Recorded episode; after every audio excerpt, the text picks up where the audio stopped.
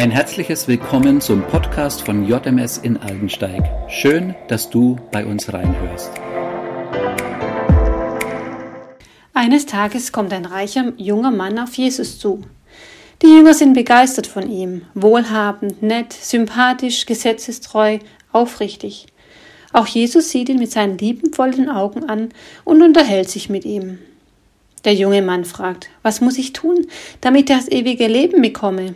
Jesus erwidert, du kennst die Gebote, du sollst nicht töten, du sollst nicht Ehe brechen, du sollst nicht stehlen, du sollst nicht falsch Zeugnis reden, du sollst niemanden berauben, du sollst deinen Vater und deine Mutter ehren.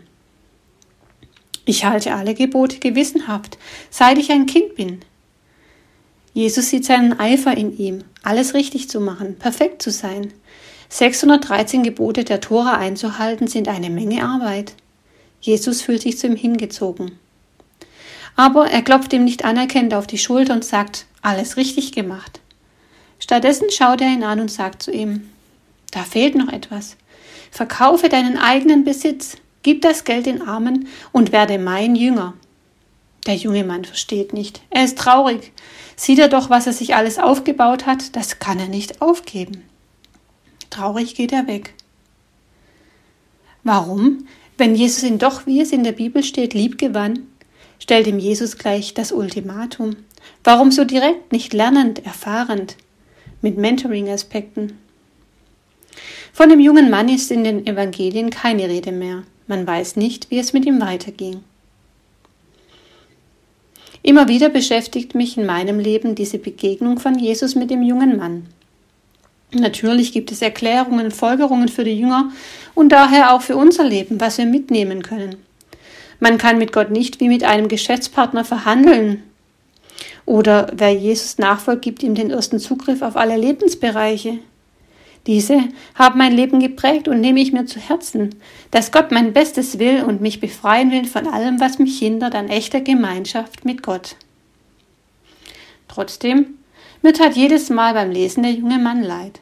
Warum muss er die schlechte Rolle einnehmen? Es ist alles richtig und wahr, was in der Bibel steht. Das glauben wir.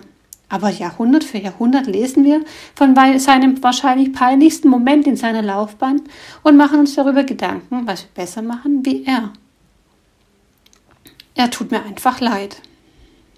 Bis ich mich ein klein wenig mit der Kirchengeschichte auseinandergesetzt habe. Und ich war total erleichtert.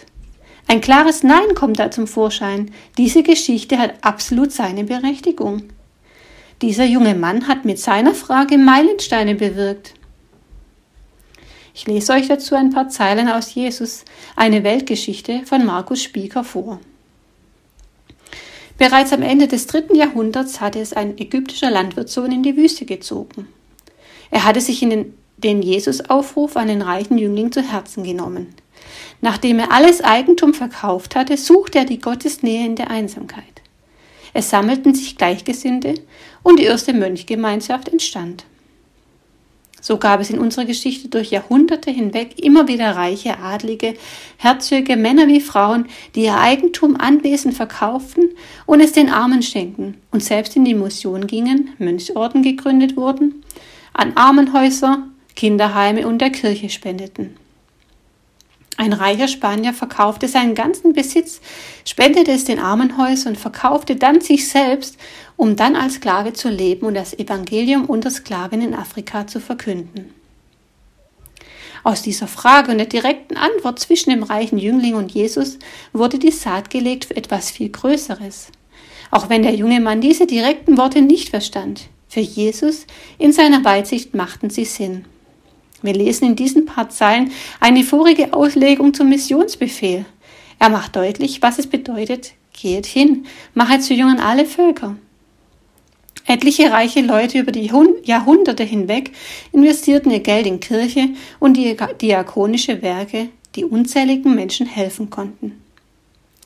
Es fasziniert mich immer wieder, wie Gott durch und durch alles durchdacht hat. Er benutzt keine Floskeln oder Überflüssigkeiten, sondern alles, was wirklich einen Sinn hat. Wow, kann ich da nur sagen. Das ist mein großer Gott, ihm vertraue ich.